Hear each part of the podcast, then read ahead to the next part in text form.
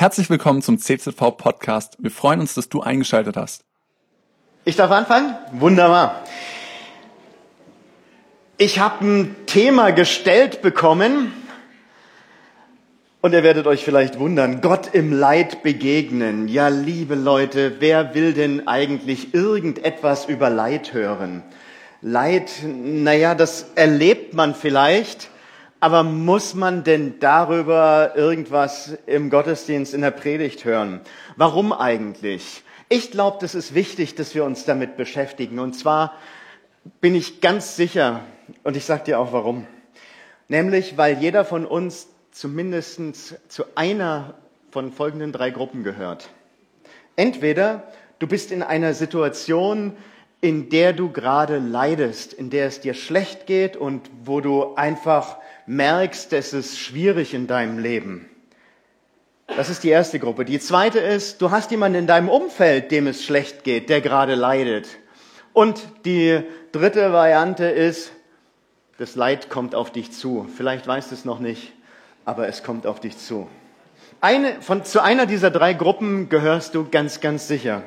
Und deshalb gehört es auch zur Ehrlichkeit als Christ dazu, dass wir uns mit diesem Thema beschäftigen. Und deshalb ist es auch total wichtig, sich damit zu beschäftigen und ähm, sich darauf vorzubereiten. Und ja, vielleicht kennst du auch Situationen in deinem Leben, wo du mit diesem fröhlichen Christsein nicht so arg viel anfangen kannst. Freudiger Lobpreis, eine feine Sache, aber wenn es dir schlecht geht, dann kannst du das vielleicht emotional kaum ertragen. Manchmal macht sich so ein Gefühl von Ohnmacht breit. Manchmal fühlen wir uns, als ob so ein großer Hammer in unserem Leben alles kaputt macht. Vielleicht fühlst du dich manchmal so. Sorry, ich wollte hier nicht zu viel Dreck machen. Ähm, geht nicht anders.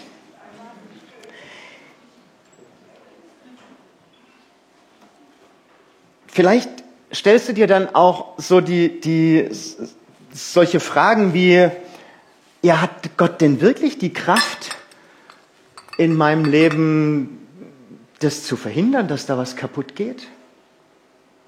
Hat er die Kraft, von der wir immer reden und singen? Hat Gott vielleicht Lieblingskinder, denen er hilft? Und ich habe halt Pech gehabt und ich gehöre nicht dazu? Will Gott mich vielleicht durch mein Leiden strafen? Auch das eine Frage, die immer wieder auftaucht. Oder die schlichte Frage, was habe ich eigentlich davon, dass ich Christ bin, wenn es doch in meinem Leben genauso aussieht wie im Leben vieler anderer Menschen, die ohne Jesus leben? Ja, und vielleicht sieht es sogar noch schlechter aus als im Leben derer, die ohne Jesus leben. Als ich meine ersten Kontakte zu Pfingstgemeinden hatte, da sang man in einer Gemeinde ein Lied mit großer Begeisterung. Der Text war immer fröhlich, immer fröhlich, alle Tage Sonnenschein. Voller Schönheit ist der Weg des Lebens, fröhlich lasst uns immer sein. Ich weiß nicht, vielleicht kennen ältere Geschwister dieses Lied. Ich meine, Fröhlichkeit ist wirklich was Attraktives. Aber wenn es uns nicht gut geht, da kann einem das schon ziemlich auf den Wecker gehen, oder? Also mir jedenfalls geht das so. Und nicht nur das, das stimmt ja auch irgendwas nicht. Hey, wir Christen, wir sind auch nicht immer alle fröhlich. Oder bist du immer fröhlich? Geht's dir immer gut? Ich glaub's nicht. Auch Christen müssen sterben. Auch Christen haben Krankheiten, leben mit Verlusten, haben Ängste, mit denen sie irgendwie fertig werden müssen. All das gehört auch zu unserem Leben als Christ dazu. In der Bibel sehen wir Menschen, die viel Sieg erleben, die erleben, wie Gott wirkt. Aber wir erleben eben auch oder wir sehen eben auch Menschen, die viel Leid erleben, die viel Not durchmachen müssen. Auch das sehen wir. Lies mal Hebräer 11, da hast du eine ganze Reihe von Menschen, die in ganz verschiedenen Lebenssituationen drin sind. Und du siehst, da sind diese beiden Seiten des Lebens als Christ, Da ist zum einen diese Seite von Sieg, von Überwindung. Da ist die Rede davon, dass Leute den Sieg ähm, haben. Da ist die Rede davon, dass Leute erleben, wie sie die Zusagen Gottes in ihrem Leben ähm, sehen, wie das wahr wird. Da ist die Rede davon, dass Menschen dem Tod entrannen. Da ist die Rede davon, dass sie gestärkt wurden. Da ist die Rede davon, dass Menschen Zeichen und Wunder erleben. Das ist einfach genial. Super klasse. Und es ist offensichtlich so in der Schrift, dass da dieses schon jetzt ist. Ja, schon jetzt ist unser Erlöser wirklich da. Schon jetzt ist unser Erlöser der, der in unserem Leben handelt. Schon jetzt erleben wir die Zusagen Gottes in unserem Leben immer wieder. Schon jetzt greift er ein in unser oftmals so armseliges und komisches Leben. Aber, und das ist ein großes Aber, wir sehen genau im selben Kapitel auch äh, Menschen, die, die das nicht erleben. Und vielleicht sind es sogar die gleichen Menschen, von denen da die Rede ist. Da ist die Rede von Menschen, die sich zu Tode foltern lassen. Da ist die Rede von Menschen, die verspottet wurden, gefesselt, getötet. Da wird von Menschen gesprochen, die Not leiden. Menschen, die fliehen mussten, ohne dass sie irgendetwas mitnehmen konnten, geschweige denn, dass sie irgendwas erobern konnten.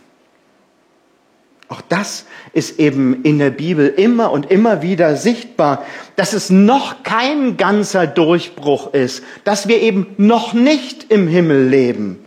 Dieses noch nicht gehört auch zu unserem Leben dazu. Und ja, es stimmt, es gibt diesen Sieg des Evangeliums. Aber es gibt eben auch Zeiten, in denen es schwierig ist. Es gibt dann auch den Trost des Evangeliums. Beides ist da und beides ist nötig, beides ist notwendig und beides erleben wir auch als Christen. Wir glauben an den Gott, der heute noch heilt, der heute noch eingreift auf übernatürliche Art und Weise in unserem Leben. Und gleichzeitig glauben wir auch an einen Gott, der der Gott allen Trostes ist, der tröstet immer und immer wieder. Der tröstet auch wenn Menschen trotz Gebet nicht gesund werden, vielleicht sogar sterben, der da ist, auch wenn Situationen sich vermeintlich nicht zum Besseren wenden. Ich will es persönlich machen. Und das ist was, was ähm, eure Pastoren gebeten haben von mir, dass ich das tue. Der 31. Mai 2009 war ein fantastischer Tag. Es war ein Sonntag. Ich weiß es noch ganz genau. Es war ein Pfingstsonntag. Ihr könnt nachgucken. Und dieser Tag war für mich deswegen so fantastisch, weil mein Sohn geboren wurde. Benjamin. Ein Geschenk Gottes. Wirklich. Anders kann ich es nicht sagen. Neben der Hochzeit, neben meiner Hochzeit und der Geburt meiner Tochter war das der genialste Tag in meinem Leben. Und gleichzeitig war es ein Tag, an dem sich andeutete, dass es irgendwie schwierig werden würde. Die Hebamme wollte unseren Sohn an die Brust meiner Frau legen und sie guckte und sagte, da stimmt was nicht. Eine reichliche Woche später waren wir im Brustzentrum in Schwäbisch Hall zur Untersuchung mit dem Baby im Kinderwagen. Am 15. Juni hatten wir eine Diagnose. Diagnose Brustkrebs, relativ weit fortgeschritten, alles schwierig.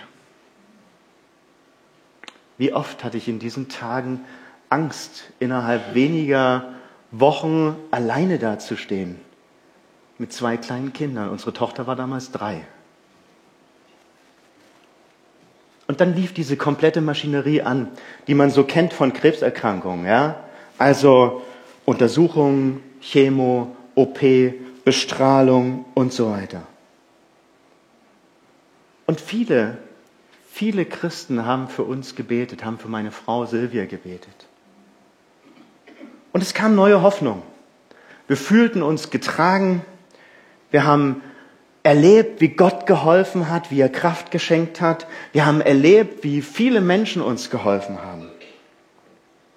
Dann sind wir in eine Reha gegangen nach einer Zeit. Und es gab engmaschige Untersuchungen. Und wir haben immer gute Nachrichten gehört. Es ging uns gut. Es war, es war toll. Wir hatten diese, diese Krankheit besiegt. Wir hatten sie hinter uns gelassen. Die Abstände der Untersuchungen wurden länger. Ab Frühjahr 2012 bekam meine Frau plötzlich zunehmend Kopfschmerzen, die nicht mehr weggingen, die auch durch Schmerzmittel relativ hoch dosiert nicht mehr in den Griff zu bekommen waren. Im Juli 2012 wurde festgestellt, da ist eine Hirnmetastase. Operation, Strahlentherapie, Antikörpertherapie, all so ein Kram kam auf uns zu. Sie erholte sich.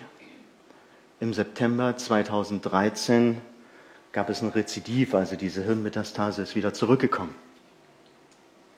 Da hat man dann mit einer hochdosierten Strahlenbehandlung irgendwie ganz gezielt versucht, das Ding in den Griff zu bekommen. Es sah gut aus. Wieder ein Jahr später, Oktober 2014, das Ding kam wieder. Wieder OP, diesmal Chemo, in der Reha. Meine Frau musste neu laufen lernen, Treppen steigen lernen, ganz vieles neu lernen. Es kamen gelegentliche epileptische Anfälle dazu. Schwäche, Krankenhausaufenthalte immer und immer und immer wieder. Irgendwann machte sich eine strahlende Demenz bemerkbar mit entsprechenden Persönlichkeitsveränderungen. Wenn jemand demente Angehörige hat, dann kannst du vielleicht ein bisschen nachfühlen, was wir erlebt haben. Allerdings war meine Frau noch keine 45 zu diesem Zeitpunkt. 2017 gab es eine neurologische Reha, wo man versucht hat, verloren gegangene Fähigkeiten irgendwie wieder herzuholen und zu schauen, ob nicht andere Bereiche des Hirns das lernen könnten, das zu übernehmen und so einfach manches besser läuft. Fünf Monate lang Reha, leider ohne Erfolg. Am Ende der Reha hatte sich der Zustand weiter verschlechtert. Meine Frau saß im Rollstuhl, war auf Pflege rund um die Uhr angewiesen, die epileptischen Anfälle waren wieder häufiger geworden, die Aufnahmefähigkeit war sehr weit nach unten gegangen, es war eine enorme Vergesslichkeit da, Konzentrationsstörungen, eine Antriebslosigkeit, all das, was da irgendwie mit solchen Erkrankungen zusammengehört. Ab 2017, ab Juni 2017 musste sie in ein Pflegeheim. Eine der schwersten Entscheidungen meines Lebens. Immer wieder Krankenhaus, auch danach. Und irgendwann habe ich angefangen zu beten, so im Herbst 2017, Jesus, bitte tu ein Wunder oder nimm Silvia zu dir. Eins von beiden. Am 18. Dezember, ihrem Geburtstag, sagte sie ein letztes Mal Hallo zu mir.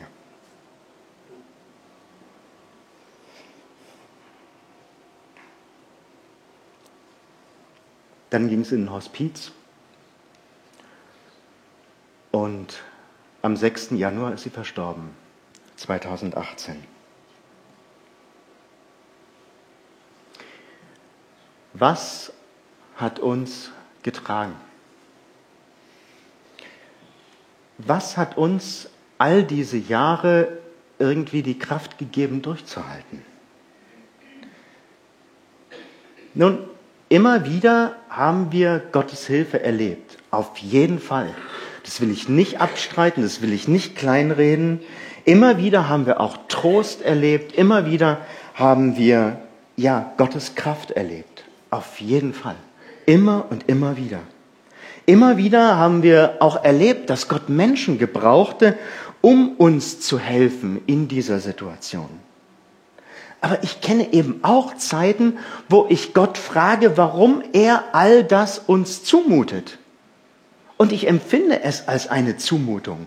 Ganz ehrlich, ich empfinde es als eine Zumutung, Gottes, ähm, ja, alleinerziehender Papa zu sein und gleichzeitig Pastor einer Gemeinde zu sein, weil das passt irgendwie nicht zusammen.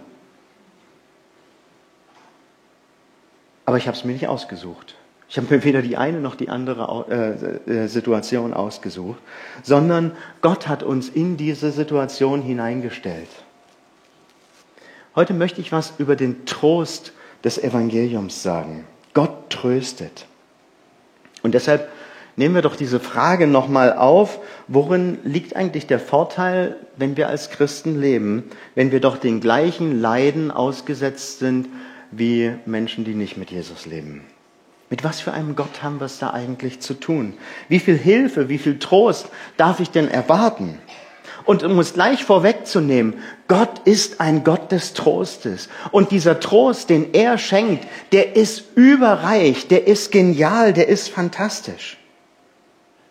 Und das Thema Trost, vielleicht denkst du das, aber das Thema Trost ist absolut keine Randerscheinung in, in der Bibel. Wir finden da ganz viele Aussagen dazu. Und das liegt sicher daran, dass es eben unzählige Situationen gibt, in denen Trost notwendig ist, in denen Menschen diesen Trost brauchen. Da sind Situationen, in denen wir ja uns erbarmungslos ausgeliefert fühlen, in denen wir scheinbar nichts mehr ändern können. Situationen, ja, die irgendwie etwas Endgültiges haben. Viele Leute brauchen Trost. Vielleicht du auch heute Morgen. Und bestimmt gibt es auch an diesem Morgen Leute hier, die Trost brauchen. Vielleicht durchlebst du gerade einfach ja, so eine innerliche Traurigkeit, ja, dieser November. Heute ist tolles Wetter, aber hey, wie oft ist es im November trüb und grau, die Tage werden immer kürzer und manchem schlägt es echt aufs Gemüt. Oder du hast Verluste zu bewältigen. Oder jemand ist todkrank. Oder jemand ist arbeitslos. Oder hoffnungslos ähm, in einer äh, familiären Situation. Oder du weißt finanziell nicht mehr ein oder aus. Oder beruflich läuft es nicht so, wie du dir das wünschst. Manchmal kommen da irgendwie alle unsere Gefühle durcheinander. Es passt nicht mehr. Unsere Gewissheiten, die wir so oft auch bekannt haben, unsere Glaubensgewissheiten werden plötzlich erschüttert. Manchmal können wir kaum noch beten in so einer Situation. Wir fühlen uns wie vom Schicksal hin und her geworfen oder wir fühlen uns eben, als ob uns jemand so einen Hammer auf den Kopf haut und unser Leben in tausend Scherben zerspringt. Vielleicht ist das so. Aber wie kann man diesen Trost erleben? Schauen wir mal in die Bibel rein. 2. Korinther 1, Vers 3 bis 7 möchte ich mit euch anschauen. Ich lese es von hier, das ist mir zu hell da. Ähm, Sonne blendet, wie schön. Gepriesen sei Gott, der Vater unseres Herrn Jesus Christus, schreibt Paulus da. Denn er ist ein Vater, der sich erbarmt und ein Gott, der auf jede erdenkliche Weise tröstet und ermutigt. In all unseren Nöten kommt er uns mit Trost und Ermutigung zu Hilfe. Und deshalb können wir dann auch anderen Mut machen, die sich ebenfalls in, einer, in irgendeiner Not befinden. Wir geben ihnen Trost und die Ermutigung weiter, die wir selbst von Gott bekommen. Genauso nämlich, wie wir in ganz besonderem Maß an, das Leiden von, an den Leiden von Christus teilhaben, erleben wir durch Christus auch Trost und Ermutigung in ganz besonderem Maß. Wenn wir also Nöte durchmachen, geschieht das, damit ihr die mutmachende und rettende Kraft Gottes erlebt. Und wenn wir getröstet und ermutigt werden, bedeutet das auch für euch Trost und Ermutigung. Es hilft euch, standhaft die gleichen Leiden zu ertragen wie wir. Deshalb sind wir voll Hoffnung und Zuversicht, wenn wir an euch denken. Denn wir wissen, genauso wie ihr an den Nöten teilhabt, habt ihr auch an dem Trost und der Ermutigung teil. Es geht um Trost. Mein erster Punkt ist die Erfahrung des Trostes. In den letzten Versen, die ich uns gerade gelesen habe, erfahren wir, wie Paulus Trost erlebt hat. Und ein Grundgedanke fällt dabei auf, nämlich Paulus sieht sein Leiden, er sieht sein Schicksal immer im Zusammenhang mit Jesus. Ohne geht nicht. Es ist also keine von Jesus losgelöste Erfahrung, wenn wir getröstet werden. Diese Trosterfahrung, das kann man auch nicht lernen, das kann man sich nicht irgendwie antrainieren oder beibringen, sondern Jesus sorgt dafür, dass wir getröstet haben. Und Jesus hat dafür gesorgt, dass wir immer einen Tröster bei uns haben, einen Ermutiger, einen Fürsprecher. Tröster, das ist der, der, die Bezeichnung für den Heiligen Geist. Der Heilige Geist bringt also immer wieder Jesus in unser Leben hinein, gerade wenn wir leiden. Gerade in Leidenserfahrung bringt er Jesus hinein. Und das kann auf ganz unterschiedliche Art und Weise passieren. Das erste, die erste Erfahrung, die ich da nennen möchte, ist, Jesus ist bei mir. Oft kommt Leid wie so eine große Lawine in unser Leben rein und verändert plötzlich alles. Ich hörte von einer alten Frau, die in einem Dorf lebte, das von einer Schlammlawine verschüttet wurde. Überall waren Trümmer, und es waren viele Menschen gestorben. Und dann sagte diese Frau zu jemandem, ja, es ist wirklich schlimm. Aber wenn Jesus nicht hier wäre, dann könnten wir es nicht ertragen. Das stimmt. Das stimmt. Wenn Jesus nicht da wäre, könnten wir es nicht ertragen. Ich erinnere mich noch, wie wir nach der ersten Diagnose für meine Frau, damals 2009 im Juni, ähm, vom, aus dem Parkhaus im Diag in Hall, mancher kennt das vielleicht, ähm, rausgefahren sind und auf einen Parkplatz direkt neben diesem Parkhaus. Wir nahmen uns in die Arme und wir weinten. Und dann haben wir gebetet. Und wir haben gemerkt, wie Gott einfach in diese Situation hineingekommen ist. Wie wir plötzlich diese Gegenwart Gottes spürten und wie der Frieden Gottes in diese Situation hineinkam. Und das war, das war übernatürlich. Das war einfach so. Und wahrscheinlich könnten viele von uns von solchen Erfahrungen erzählen. Wahrscheinlich hast du das auch schon erlebt oder zumindest viele von uns haben das erlebt. Und wir sagen dann, ja, ich habe den Frieden Gottes erlebt oder ich habe die Gegenwart Gottes erlebt. Oder wir sagen, Gebete haben uns getragen. Das beschreibt genau das. Von Dietrich Bonhoeffer wird berichtet, dass er am Tag vor seiner Hinrichtung zu einem Mithäftling sagte, das ist das Ende, für mich aber der Beginn des Lebens. Kann mir mal bitte jemand ein Glas Wasser holen? Oder wie viel Trost steckt in Psalm 23, wenn da von Gottes Nähe die Rede ist, ja? Und ob ich schon wanderte im finsteren Tal, fürchte ich kein Unheil, denn du bist bei mir, dein Stecken und Stab trösten mich. Wie genial ist das? Also der erste Gedanke für diesen Trost des Evangeliums, Jesus ist bei mir. Ein zweiter Gedanke, Jesus ist mit mir. Er geht mit mir, er ist dabei, voll und ganz. Und dabei kann es so verschiedene Phasen geben. Ich will es kurz mit euch anschauen. Nämlich, ich klage Gott mein Leid und ich klage ihm meine Not. Ich bringe das zu Gott. Ich brauche nicht wegzuschauen. Das ist ja eine Taktik, die viele anwenden. Wenn irgendwie Leid in unser Leben kommt, dann versuchen wir es beiseite zu lassen. Dann versuchen wir es zu verdrängen. Aber das ist nicht das, was wir, wir als Christen tun sollten, sondern wir dürfen das gemeinsam mit Jesus anschauen. Wir dürfen es ihm bringen im Gebet. Und indem ich klage, dass es mir so schlecht geht, indem ich klage, dass ich verzweifelt bin und keinen Ausweg mehr finde, da geschieht etwas. Ich muss meine Not nicht verdrängen. Die Not drängt mich hin zu Jesus. Vielen Dank.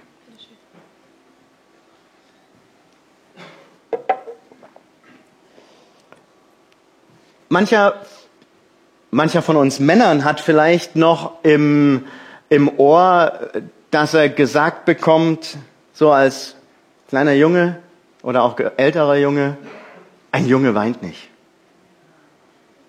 Na, ihr Männer, erinnert ihr euch? Hey, was für ein Bullshit. Ehrlich. Ich weiß, dass ich bei Gott so sein darf, wie ich bin. Und ihm kann ich meine Gefühle sagen. Und den verletzt auch nichts. Ja, wenn ich, wenn ich Gott sage, dass ich mich gerade schlecht fühle und dass es mir nicht gut geht, dann freut er sich, dass ich zu ihm komme und dass ich ehrlich bin.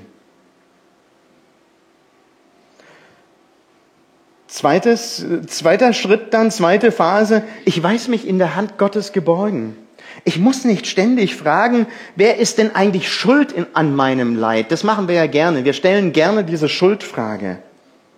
Aber wisst ihr, ich weiß, dass mich nichts trifft, was nicht an Gott vorbeigegangen ist.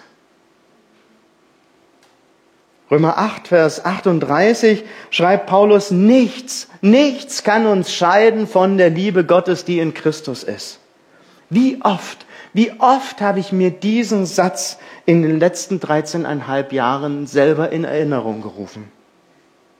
Ja, Leiden gehört zu meinem Leben mit Gott dazu. Aber ich kann dieses Leid absolut nicht trennen von dieser Grunderfahrung der Liebe Gottes in meinem Leben. Jemand schrieb nach dem Tod eines geliebten Menschen, lieber Vater im Himmel, meine Gefühle schwanken hin und her zwischen Dankbarkeit und Schmerz, zwischen Freude und Traurigkeit, zwischen Hoffnung und Verzweiflung. Halte du mich fest, wenn ich loslasse. Hey, das trifft es.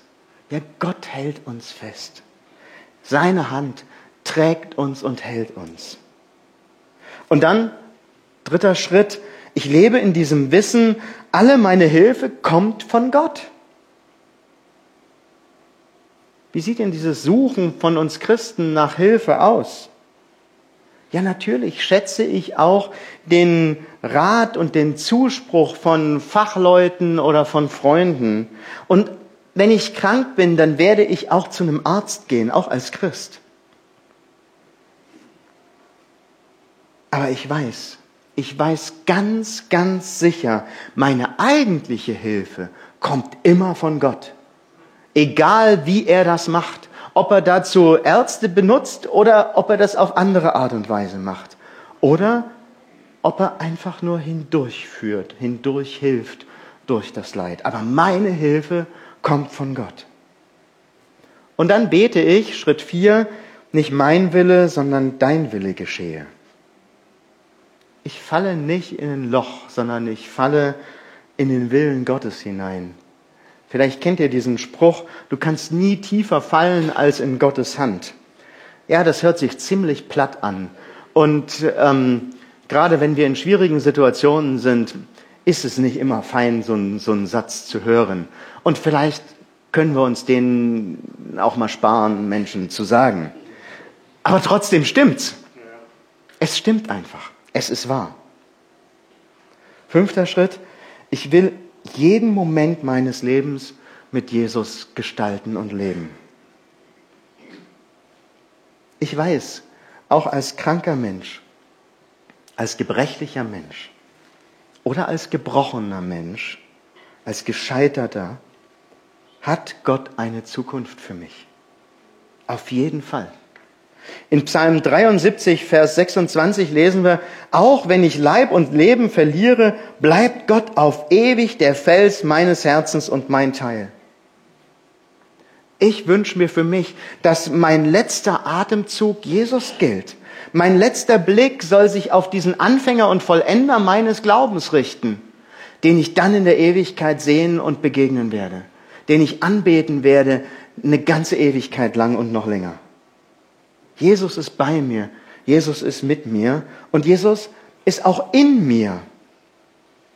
Der Trost, von dem Paulus da im zweiten Korintherbrief spricht, zeigt immer auf Jesus hin, nie auf irgendetwas anderes. Trost gibt es immer nur durch den, der am Kreuz für uns gestorben ist. Jesus lebt in mir und deshalb kennt er auch mein Leid und er kennt meinen Schmerz und deshalb leidet er mit mir mit. Mein Schmerz ist auch Gottes Schmerz, Jesus Schmerz. Immer. Ein weiterer wichtiger Aspekt in diesen Trostsätzen aus dem Korintherbrief ist der Dienst des Trostes.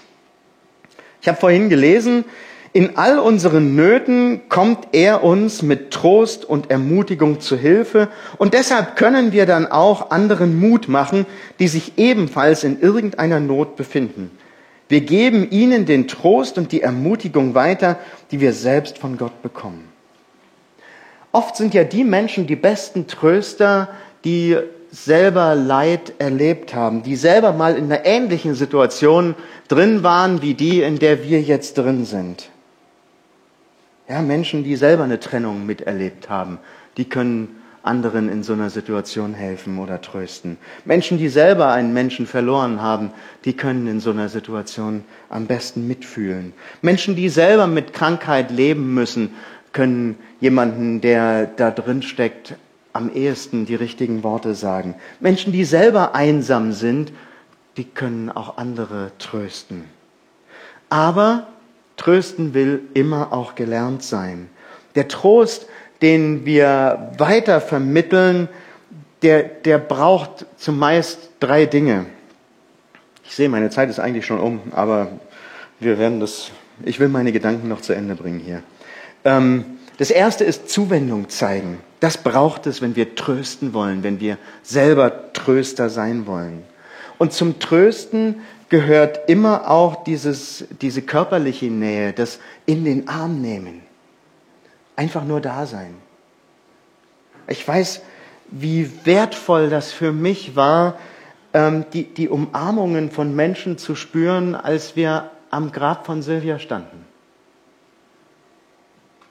Es hat mir echt Kraft gegeben. Und manchmal ist es einfach auch angesagt, nur angesagt, still dazustehen, nichts zu sagen, einfach nur da zu sein, schweigend an einem kranken Bett zu sitzen. Und wir wissen wahrscheinlich alle, wie schwer es ist, die richtigen Worte in solchen Momenten zu finden. Und deshalb ist es ja auch oft so, dass wir solche Momente einfach versuchen zu vermeiden.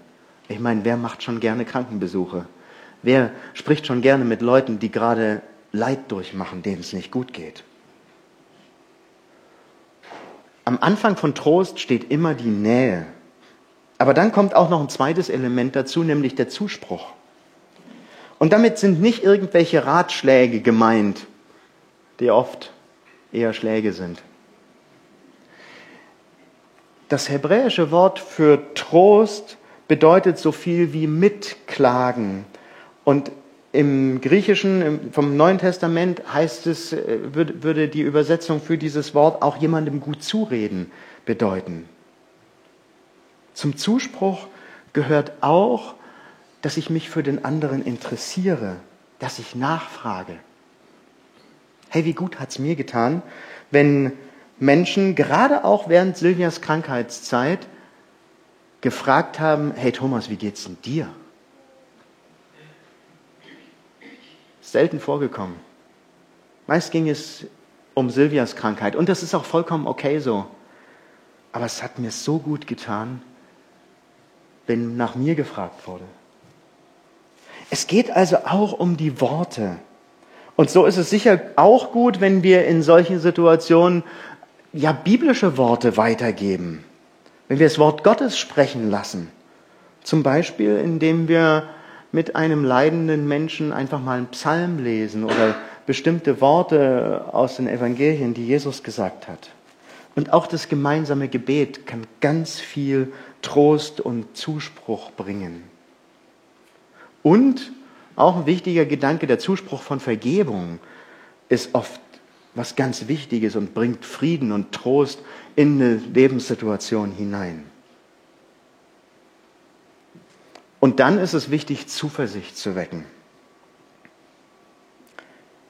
Trost geschieht, wo wir mit Menschen darüber nachdenken, wie es weitergehen kann, wie nächste Schritte aussehen können, wo wir eine Perspektive für die Zukunft zeigen können, wo es eben nicht so ist, dass man verzweifelt da sitzt und einfach nur die Scherben des Lebens irgendwie, ja, dabei hat und, und anschaut und sagt, es ist alles Mist alles blöd, sondern Trost passiert, wo wir auch in die Zukunft schauen können und wo wir eine Perspektive sehen. Und zumindest die Perspektive von Ewigkeit bei Jesus, die haben wir immer. Diese Perspektive von Ewigkeit, wo kein Leid, kein Schmerz und keine Tränen mehr sind, die haben wir. Und was ist das Ziel des Trostes? Haben vorhin gelesen, gepriesen sei Gott, der Vater unseres Herrn Jesus Christus, denn er ist ein Vater, der sich erbarmt und ein Gott, der auf jede erdenkliche Weise tröstet und ermutigt. Auch im tiefsten Leid wissen wir, dass unser Gott ein Gott des Trostes ist. Einer, von dem aller Trost kommt und einer, der besser trösten kann als jeder Mensch. In Jesaja 66, Vers 13 lesen wir, dass Gott sagt, ich will euch trösten, wie einen seine Mutter tröstet. Was für ein genialer Gott ist das, der uns nie im Stich lässt, auch wenn es noch so ausweglos scheint.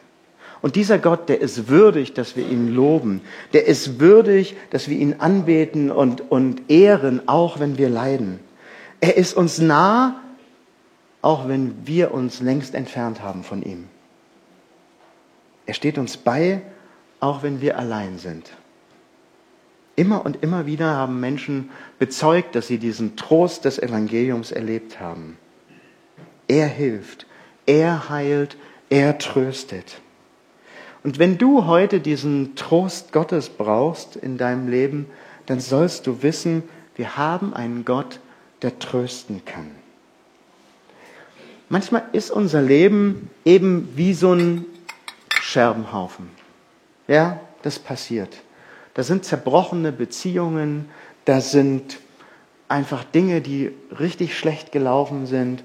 Da ist Verlust durch den Tod eines geliebten Menschen, was auch immer so dein Scherbenhaufen ist. Alles scheint dann irgendwie hoffnungslos und ja, kaputt.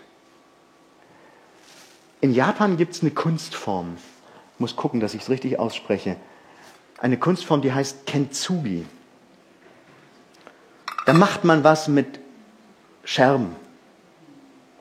Man nimmt Scherben und setzt sie wieder zusammen, macht wieder ein, ähm, ja, ein Gefäß draus.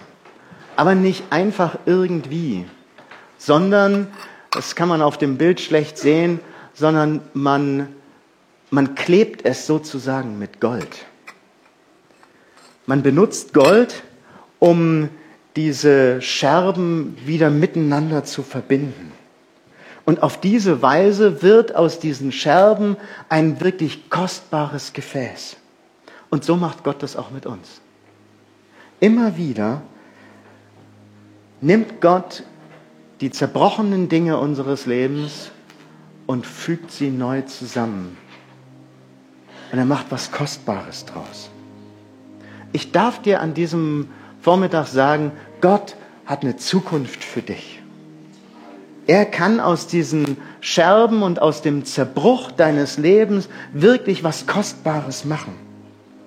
Und er kann nicht nur, Er will nicht nur, sondern er tut's, wenn wir uns darauf einlassen. Ich möchte gerne nochmal beten. Jesus, Jesus, wir danken dir dafür, dass du der Gott allen Trostes bist. Wir danken dir dafür, dass wir uns immer wieder bei dir bergen dürfen.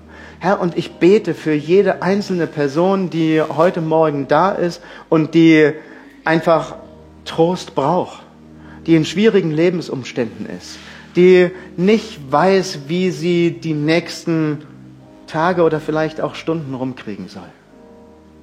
Ich bete, dass du hineinkommst in diese Lebenssituation und dass du aus diesen Scherben was Kostbares machst, ein kostbares Gefäß zu deiner Ehre. Cool, dass du dir unsere Predigt angehört hast. Wir hoffen, sie hat dir geholfen und wir wollen dich ermutigen, auch während der Woche Teil einer Kleingruppe zu werden. Schreib uns einfach eine E-Mail an podcast.czv-kreuzheim.de oder komm einfach am Sonntag in unseren Gottesdienst. Folge uns außerdem auf Facebook oder Instagram für alle weiteren Infos. Wir freuen uns auf dich.